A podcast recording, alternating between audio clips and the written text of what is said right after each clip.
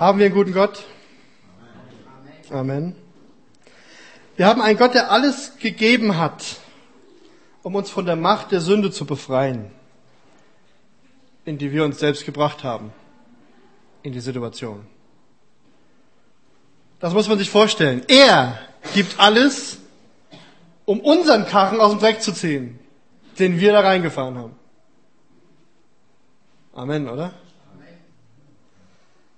So ein bisschen ADAC. Der Mensch startete in Adam eine für ihn absolut ungesunde Rebellion gegen Gott. Der Mensch sündigte. Und was war Sünde oder was ist Sünde? Sünde ist die Auflehnung gegen Gott und seine Gebote. Haben wir auch heute gesungen. Verzeih mir bitte meine Auflehnung gegen dich und dein Gebot. Es ist die Verweigerung, in der Bestimmung zu leben, die Gott für mich hat die Gott für jeden Menschen hat, nämlich in seiner Liebe, in seiner Herrlichkeit vor seinem Angesicht zu leben.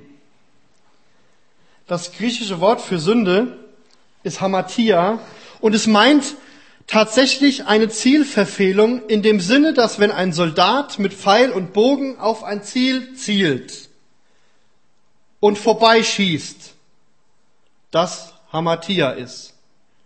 Zielverfehlung. Das heißt, wenn der Mensch so vor sich hin lebt, wo doch sein Ziel Gott ist, ist das Verfehlung. Der Pfeil fliegt vorbei. Ist der Hall aus? Danke. Der Pfeil fliegt vorbei und trifft eben nicht das Ziel. Und das meint Sünde im Neuen Testament. Wir sollen mit Gott leben, aber die Mehrzahl tut's dann doch nicht. Wir verweigern uns. Wir leben von Gott getrennt, nicht in seinem Willen, sondern wir leben in unserem Willen. Und der Mensch, der in Sünde ist, hat, ist aber immer noch, und das finde ich so genial, hat mal ein, ein Pastor gesagt, der Mensch, der in Sünde lebt, ist immer noch zumindest die Ruine der Ebenbildlichkeit Gottes heißt, der Mensch ist geschaffen in Gottes Ebenbildlichkeit. Das ist der Plan. Der in Sünde lebende Mensch ist immer noch geschaffen nach Gottes Ebenbildlichkeit. Das hat nicht aufgehört, es ist nur gestört.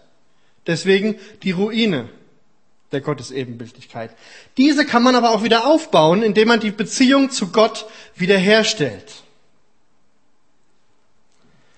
Dass der Mensch Antennen hat, um zu glauben, kann man daran sehen, dass es Leute gibt, die sagen, ja, ich glaube an eine höhere Macht. Nein, nicht an Jesus Christus. Oder Okkultismus. Oder andere Religionen. Es ist immer das Streben des Menschen nach Spiritualität. Das sind die Restantennen, die da sind, die von Gott in uns Menschen hineingelegt sind. Und in diese Situation der Menschheit sendet Gott seinen Sohn, um den Menschen zu zeigen, wie er wirklich ist. Und sogar die Juden, die damals lebten, wenn wir denken ja dann immer, ja, ja, Gott kam für unsere Sünden, aber die Juden waren doch alle gläubig. Ja. Aber war das noch in Ordnung, was sie da geglaubt haben? Kam Gott auch für die Juden? Ja, durchaus. Weil die Juden es nicht verstanden haben, wie Gott ist die Menschen es nicht verstanden haben, wie Gott ist. Und in Christus zeigt Gott den Menschen, wie ein Mensch vor und mit Gott leben soll. Grandios, oder? Gott schickt uns jemanden, der sagt so, der erklärt euch jetzt mal, wie der Hase läuft. Anstatt uns zu verwerfen. Anstatt zu sagen, okay, das hat alles keinen Sinn. Er befreit uns Menschen vor der Versklavung der Sünde. Er stellt den Kontakt für uns wieder her. Gott in Jesus. Den Kontakt, den wir gebrochen haben. Den Kontakt, den wir nicht mehr wollten. Die Auflehnung, die wir begangen haben. Gott versöhnt sich mit den Menschen, obwohl eigentlich Gott derjenige ist, der versöhnt werden müsste. Aber Gott ist der, der versöhnt. Groß, oder? Gewaltig, oder? Und in dem Lied, welch ein Freund ist unser Jesus, singen wir am Ende, der Jesus ist uns König, Priester und Prophet. Aber woher nehmen wir das überhaupt? Ist uns das klar? Wissen wir das, dass Gott König, Priester und Prophet ist? Wissen wir das nur aus dem Lied, welch ein Freund ist unser Jesus? Und ich möchte die nächsten Male, die ich jetzt predigen werde, äh, wenn ich dann predige, eine, eine kleine Reihe machen, die eigentlich aus der Theologie kommt, die aus der Urtheologie kommt. Und die Reihe soll heißen das dreifache Amt Jesu Christi. Wir sind jetzt in der, in der, in der Christologie, also der Lehre von Jesus Christus. Das dreifache Amt Jesu Christi, nämlich eben König, Priester und Prophet. Und glaubt mir, wenn man sich damit beschäftigt, da gehen, ach, da gehen Kataloge auf auch an Dankbarkeit. Und wir haben heute keine PowerPoint. Ich möchte euch trotzdem ermutigen oder gerade dazu ermutigen, nachzuarbeiten und mache an der Stelle mal ganz kurz Werbung für unsere Homepage. Es gibt auf unserer Homepage die Möglichkeit, Predigten runterzuladen. Das dauert immer so eine halbe bis Woche, bis sie dann da drauf ist. Und dann kann man sie runterladen und kann sich in Ruhe nochmal die Ergüsse des Predigers anhören. Und ich möchte darum werben und bitten, dass wir das genau äh, für die Predigtreihe, das dreifache Amt Jesu Christi, mal tun werden, denn es kommen viele, viele Bibelstellen und es tut gut, einfach in Ruhe die zu Hause nochmal durchzuhören, anzuhören, zu reflektieren. Das Ganze ist möglich äh, über Internet eben, über Runterladen. Der, der, derjenige, der das nicht kann, aber die Predigt gerne hätte, kann sich melden bei mir oder hinten beim Reinhold. Dann ist es auch machbar, äh, daraus eine CD zu machen. Woher nehmen wir das, Jesus König, Priester und Prophet ist? Wir nehmen das aus der Vorstellung der Juden vom Messias.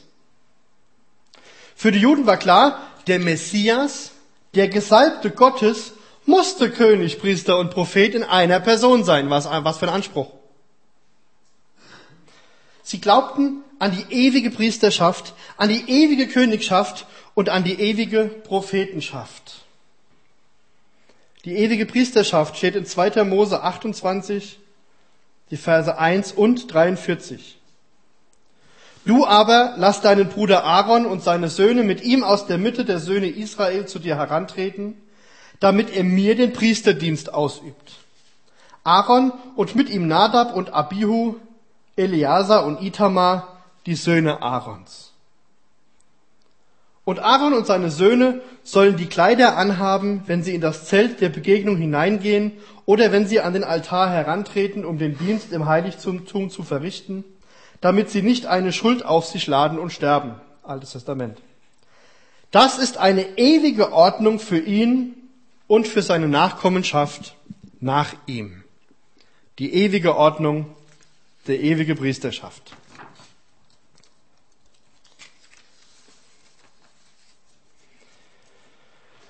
In 5. Mose 18, die Verse 18 und 19, einen Propheten wie dich will ich ihnen aus der Mitte ihrer Brüder erstehen lassen. Ich will meine Worte in seinen Mund legen und er wird zu ihnen alles reden, was ich ihm befehlen werde. Und es wird geschehen, der Mann, der nicht auf meine Worte hört, die er in meinem Namen reden wird, äh, von dem werde ich Rechenschaft fordern.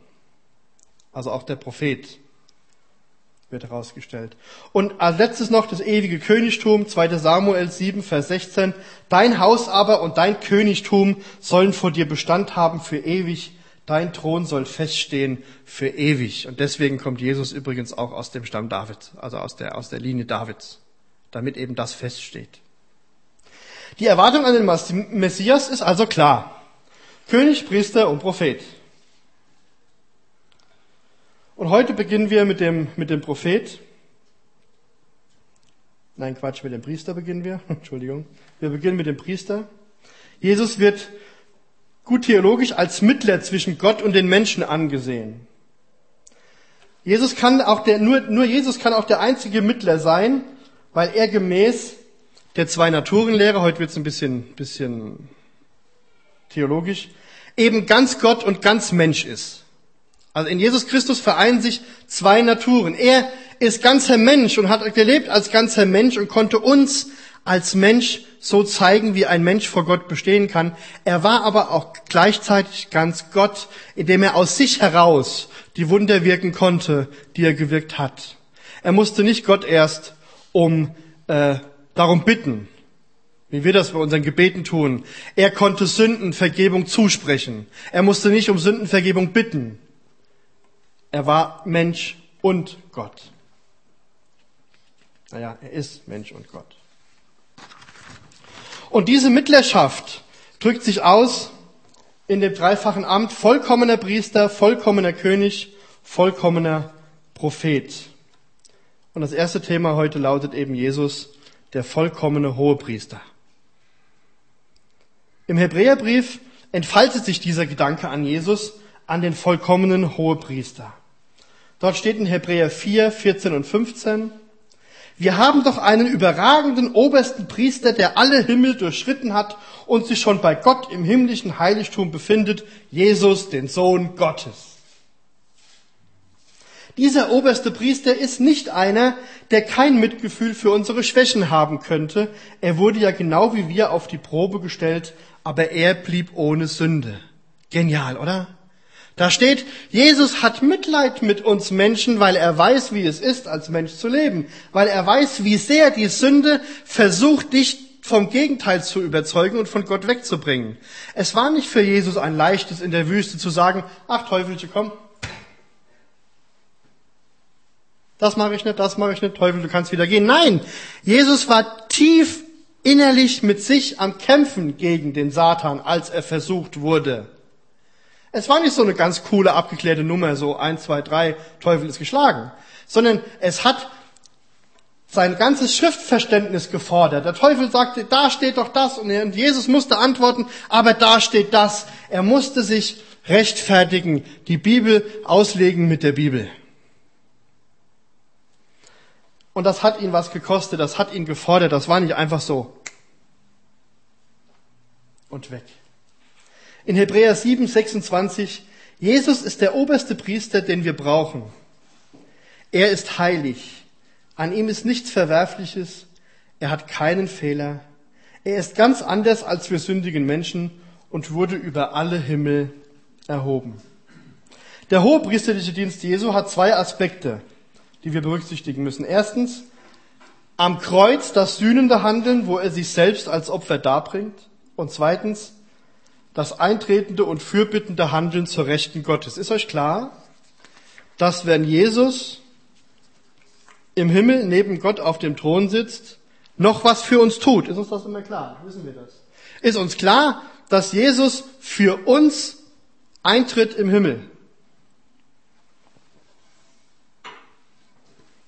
Wenn der Teufel kommt und sagt, aber der Mensch hat schon wieder hier, Hänschen Müller hat aber schon wieder, sagt Jesus, lass ihn in Ruhe.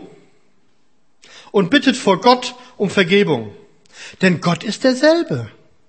Wenn Gott sauer ist, ist Gott sauer. Nur jetzt haben wir eben einen Mittler, der sich dazwischen stellt, der den Zorn Gottes relativiert. Der Zorn Gottes trifft uns nicht mehr. Wie gut nebenbei. Jesus vermittelt für uns. Und das ist genau das, was ein Priester äh, gemacht hat. Zuerst geht es jetzt mal um das sühnende Handeln am Kreuz, also die, die Kreuzes, Kreuzestat Jesu. Jesus ist deswegen der vollkommene Priester, weil er es als einziger Priester überhaupt geschafft hat, sich selbst für die Sünden der Welt hinzugeben. Und weil er es schafft, immer in der Gegenwart Gottes zu stehen. Zum Verständnis. Der normale Priester durfte einmal im Jahr, der hohe Priester durfte einmal im Jahr in das Allerheiligste.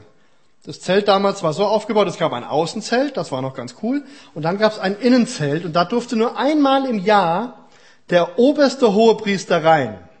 Das war so wichtig, dass der einen Strick um den Fuß hatte, dass wenn der da drin umfällt, warum auch immer, man ihn rausholen kann, ohne dass man da reingeht, weil das war verboten. Sie durften nicht ins Allerheiligste, nur der Priester einmal im Jahr. Und da hatte der Priester Folgendes zu tun. Er musste erstmal die, seine Sünden vor Gott bringen, um dann die Sünden der Menschen vor Gott zu bringen. Er war ein Mensch. Und auch er lag unter der Macht der Sünde, der hohe Priester. Hebräer 7, 27, und da steckt so viel, so viel Ermutigung drin, allein im Hebräerbrief. Jesus muss nicht wie die obersten Priester vor ihm täglich zuerst für die eigenen Sünden und dann für die des Volkes opfern. Er sühnte die Sünden aller ein für allemal, als er sie selbst zum Opfer brachte. Amen. Das Gesetz Mose, Vers 28, machte Menschen voller Fehler zu Priestern. Der göttliche Schwur, der nach dem Gesetz ergangen ist, ernannte dazu den Sohn, der für ewig zur Vollendung gelangt ist. Cool, oder? Ich merke, ihr seid so ein bisschen reserviert. Hey, befasst euch damit, das ist echt, da, da kribbelt's. Gott zeigte uns seine Liebe zu uns Menschen dadurch, dass er seinen Sohn sandte. Und diese Sendung durch den Vater offenbart uns im Sohn das Wesen des Vaters, okay?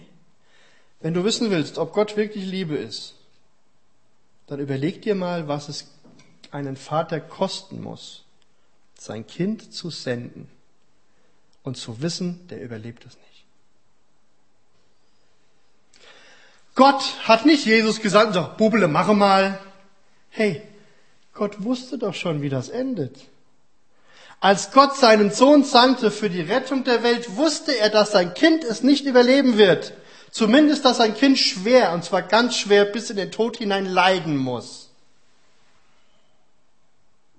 Also für mich ist das übel als Vater die Vorstellung.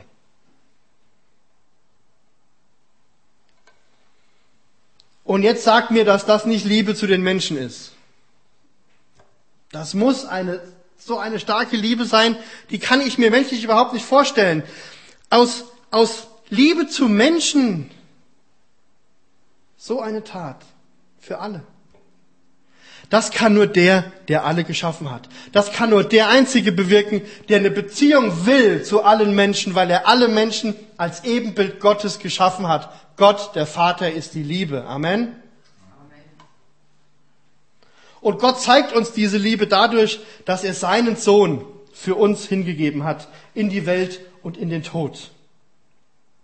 1. Johannes 4,8 Wer nicht liebt, hat, nicht, hat Gott nicht erkannt, denn Gott ist nichts als die Liebe.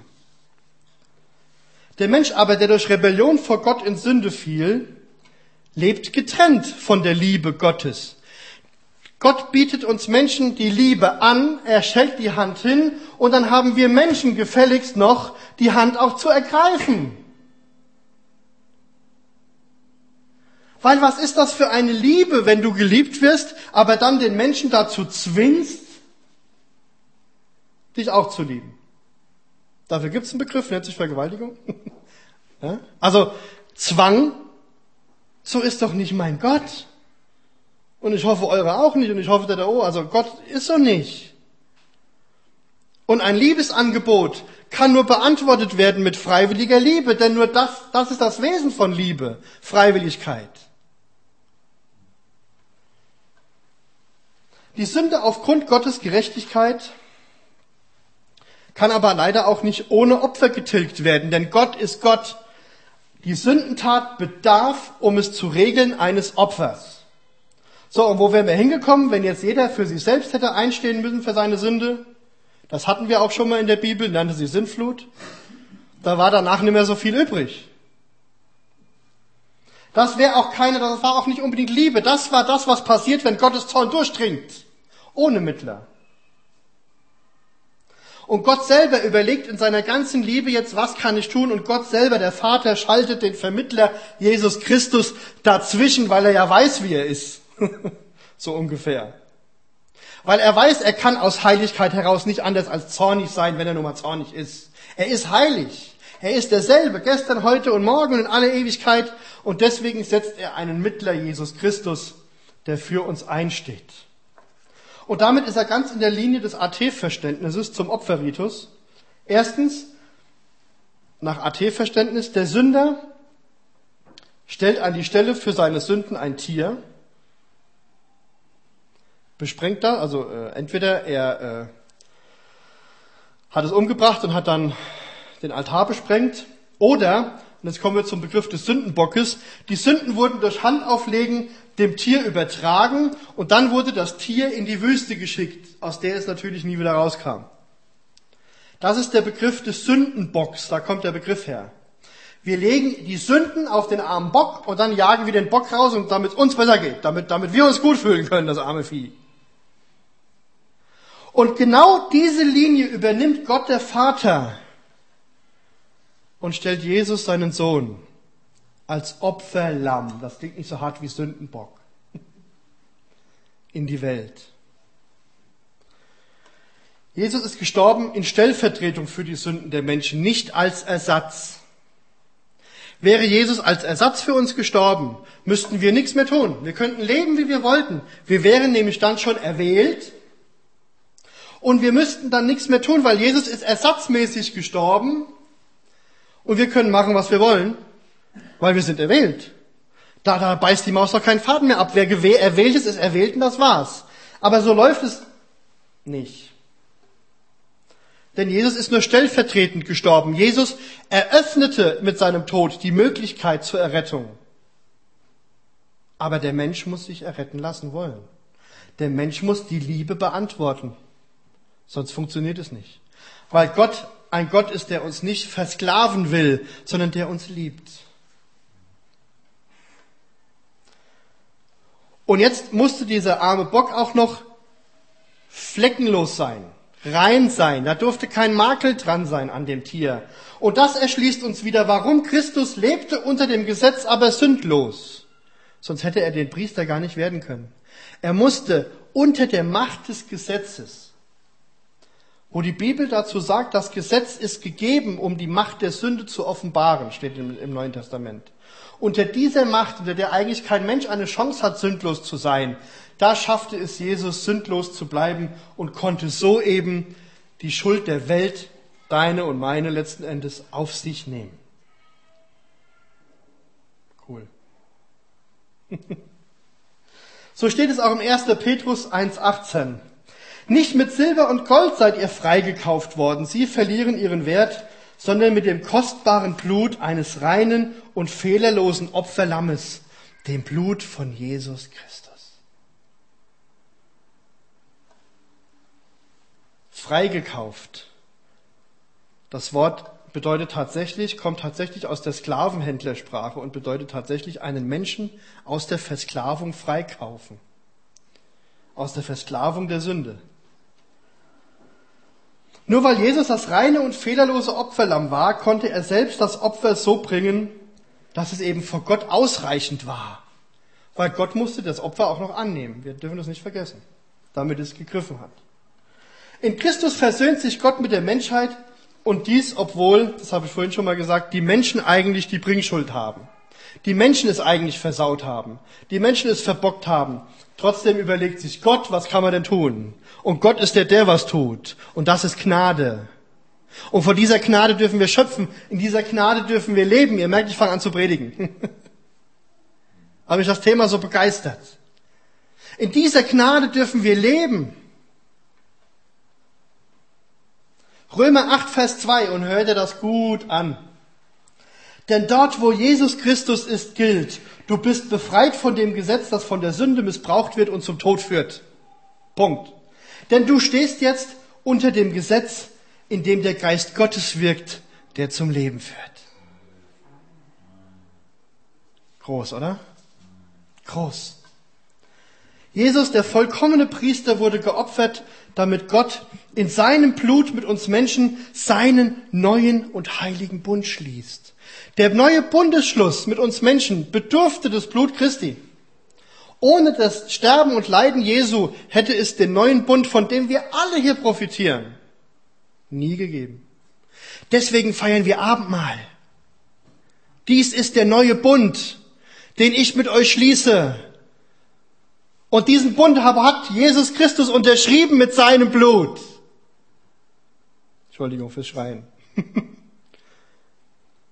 Aber was ist das denn für eine großartige Liebestat von unserem Vater, oder? Gott sendet seinen Sohn für einen neuen Bund, den Christus mit seinem Blut ganz bitter unterschreiben muss aus Liebe für uns Menschen. Und er unterschreibt, er nimmt den Kelch, wo er Jesus im Garten Gethsemane sagte, ich hätte ganz gerne, dass der an mir vorübergeht, wenn es irgendwie geht. Aber wenn es nicht geht, dann nehme ich ihn und Jesus nimmt diesen Kelch und trinkt ihn bis zum letzten Tropfen aus, so bitter wie das Zeug schmeckt. Er leidet unendlich am, es gibt ein Lied, da steht drin, er litt am blutigen Stamm. Am Kreuztod gibt es nichts Romantisches. Es war ein elendes Verrecken für dich und für mich. Es war nicht die Romantik. Ach, der Herr sprang ans Kreuz, tak, tak und fertig. Ah, ah.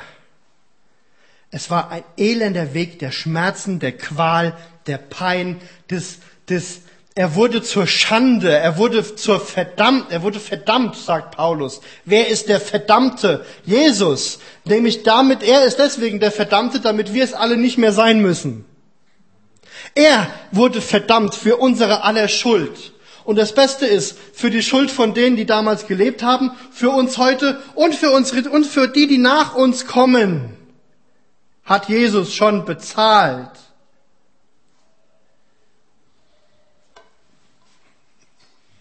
Halleluja. Halleluja. Der Kreuzestod Jesu vereint in sich selbst ein Gerichtshandeln und ein Gnadenhandeln, wie es im Alten Testament auch schon war. Wer den Jesaja-Brief mal gelesen hat, der stellt ganz oft fest, dass da steht, ich richte euch, weil ihr habt das und das und das getan, aber kehrt ihr um und macht es wieder so, wie ich will, dann mache ich euch das und das und das. Das heißt, Gott stellt das Gerichtshandeln immer, äh, nein, also Gott stellt das Gnadenhandeln immer dem Gerichtshandeln gegenüber. Ihr werdet Gericht erfahren, aber kehrt um und ich werde euch erhöhen. Und das ist am Kreuzestod passiert. Am Kreuz hält Gott Gericht aber nicht über uns, sondern über die Sünde. Denn die wird getilgt. Das Gericht wird gehalten über die Sünde und über die Macht der Sünde und das Gnadenhandeln wird sichtbar durch die Errettung der Menschen, denn wir sind für die Sünde tot. Amen. Der zweite Aspekt ist das fürbittende Handeln des vollkommenen Priesters vor Gott für uns. Und das geht sehr oft unter, oder? Wir sagen, Jesus ist gestorben und auferstanden, yeah, wir kommen zu ihm im Himmel, äh, wir werden es schaffen. Aber dass Jesus sogar im Himmel noch, weil er ist der vollkommene Priester, für uns seinen priesterlichen Dienst tut und ich nicht wissen will, wie wir Menschen da stehen würden, wenn er es nicht täte, das vergessen wir oft. Hebräer 7, 24, 25. Jesus aber lebt in aller Ewigkeit und sein Priestertum ist deshalb unvergänglich. Darum kann er auch vollständig und für immer alle retten, die sich durch ihn an Gott wenden. Nochmal gut zuhören. Darum kann er auch vollständig und für immer alle retten, die sich durch ihn an Gott wenden. Er lebt für immer, um bei Gott für sie einzutreten. Und glaubt mir, der Teufel kommt und sagt, das ist ein ganz schöner Keks, der da, der, der, der Typ. Der Teufel kommt doch auch zu euch ins, Leben ab und an mal und sagt hier, sollte Gott gesagt haben, dass, dass er dich gebrauchen kann? Kennt ihr das? Darauf dürfen wir dann antworten, ja, hat er gesagt und ja, er kann mich gebrauchen. Denn jetzt habt ihr sogar noch einen Argumentationsgrund mehr, denn du hast mir gar nichts zu sagen, du kannst gar nichts von mir wollen, denn Jesus, mein, mein, mein Freund, tritt vor Gott, meinem Vater, für mich ein. Also verschwinde. es ist schon bezahlt. Ihr dürft leben in der Gewissheit, es ist schon bezahlt. Also lasst euch nicht immer wieder den Schuldschein zustecken. Es ist schon bezahlt.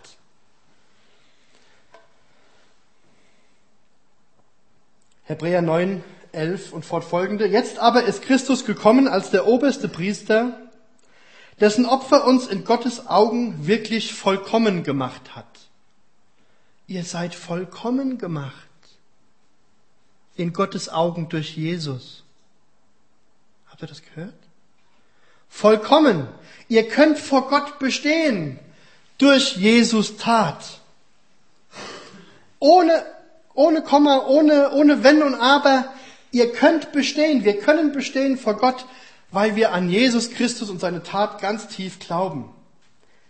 Und der Hebräerbrief sagt weiter, er ist durch den vorderen Teil des Zeltes hindurchgegangen, des Zeltes, das größer und vollkommener ist, weil es nicht von Menschen errichtet wurde, und das heißt nicht zu dieser Welt gehört. Also, Christus ist nicht durch ein Zelt von Menschen gebaut gegangen in das Allerheiligste, sondern er ist in den Himmel aufgefahren, in das direkte, in das wirkliche Allerheiligste und verrichtet da für uns seinen priesterlichen Dienst.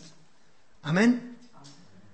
Die Schuld, die der normale Priester in dem seinem kleinen Kämmerlein das Allerheiligste von Menschen gebaut gebracht hat, hat schon Menschen erlöst, dachten sie zumindest wie viel mehr erlöst uns das, dass Jesus Christus vor dem wirklichen Allerheiligsten für uns, der uns der Priester ist.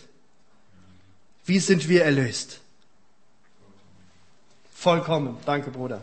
Vollkommene Erlösung. Der vollkommene Priester schenkt vollkommene Erlösung. Und es ist so reich, es macht mich so, so, es bereichert uns so, das zu verstehen. Jesus ist nicht der vollkommene Priester, weil Jesus eben der Tolle ist, sondern Jesus ist der Vollkommene, damit wir vollkommen werden. Nichts für sich, nur für uns. Gott, Gott, Gott tut nichts aus sich für sich, Gott tut es für uns. Für uns, für dich und für mich, mach dir das klar. Stell dich heute Mittag vor den Spiegel, wenn du einen hast und sag, ich bin vollkommen, weil du mich vollkommen gemacht hast. Mit jeder Falte und jedem Pickel bin ich vollkommen und geliebt von Gott, weil Jesus vollkommen ist und mein Priester.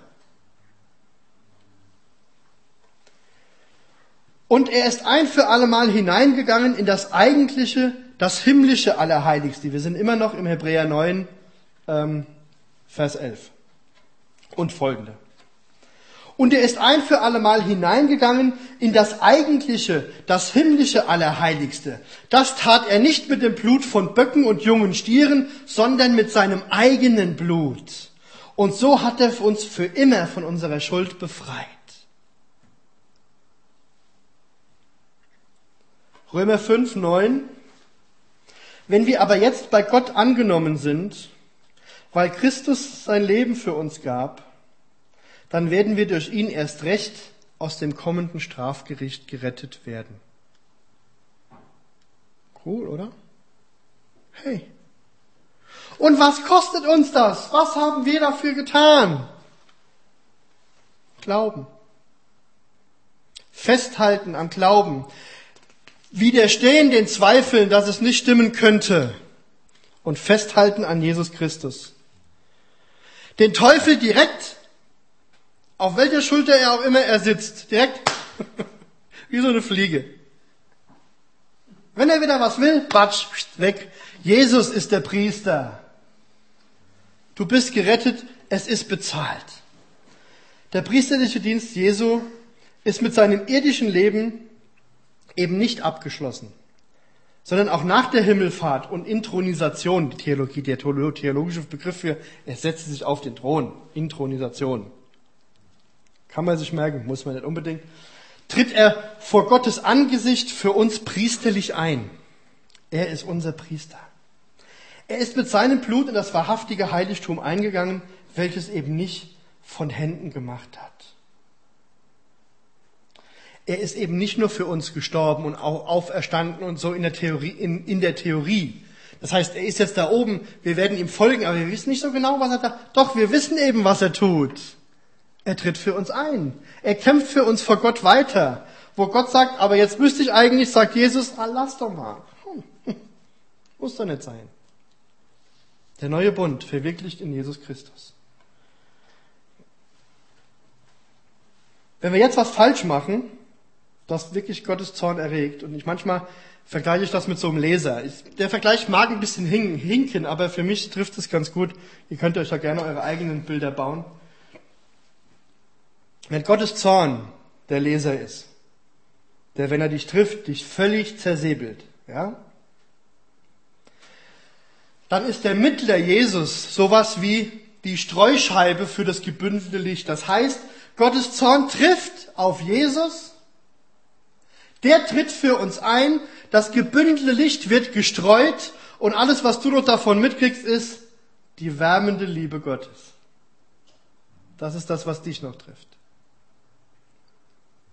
Nicht mehr der Zorn, sondern die Zusage, so sehr hat Gott die Welt geliebt und so sehr liebt er dich. Dass er eben Jesus einmal geopfert hat. Er wird auch nicht jedes Mal wieder geopfert. Jesus ist einmal als perfektes Opfer gestorben, das hat gereicht. Deswegen stirbt jetzt niemand mehr.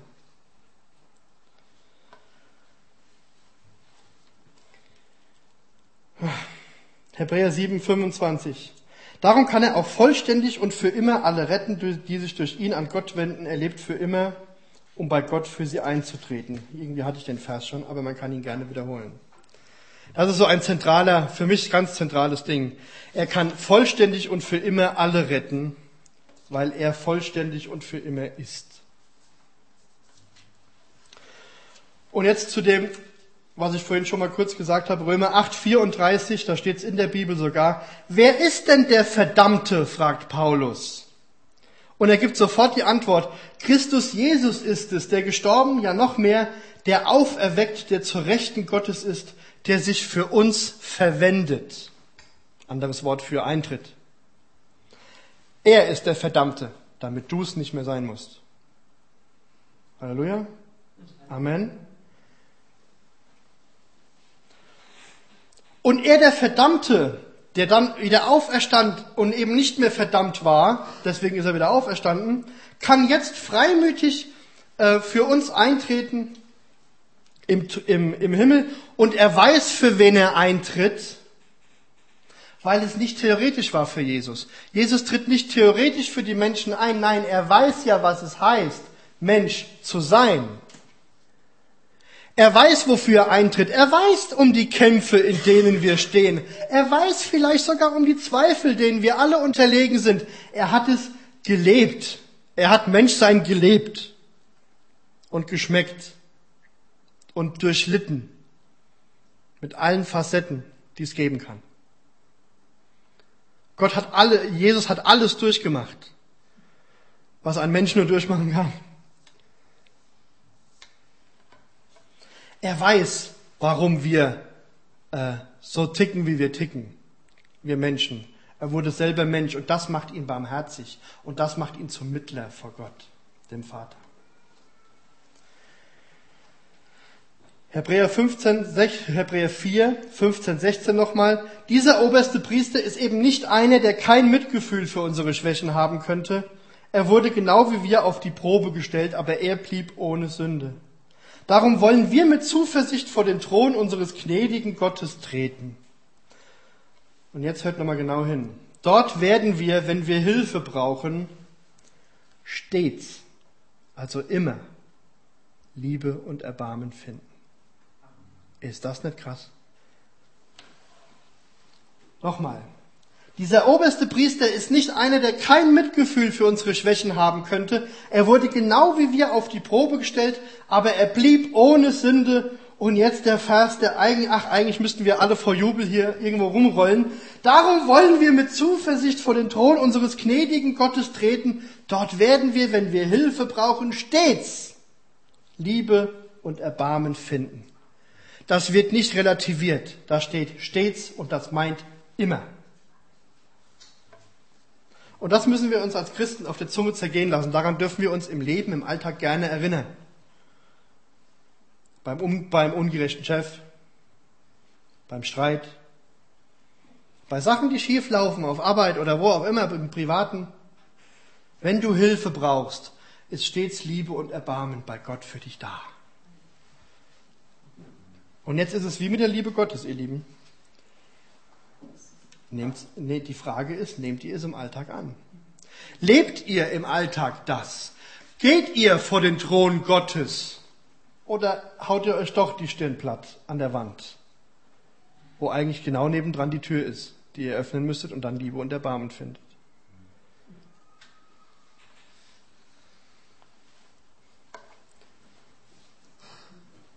Jesus, unser vollkommener Priester, der uns vollkommen macht. Hey, was haben wir heute Morgen gehört?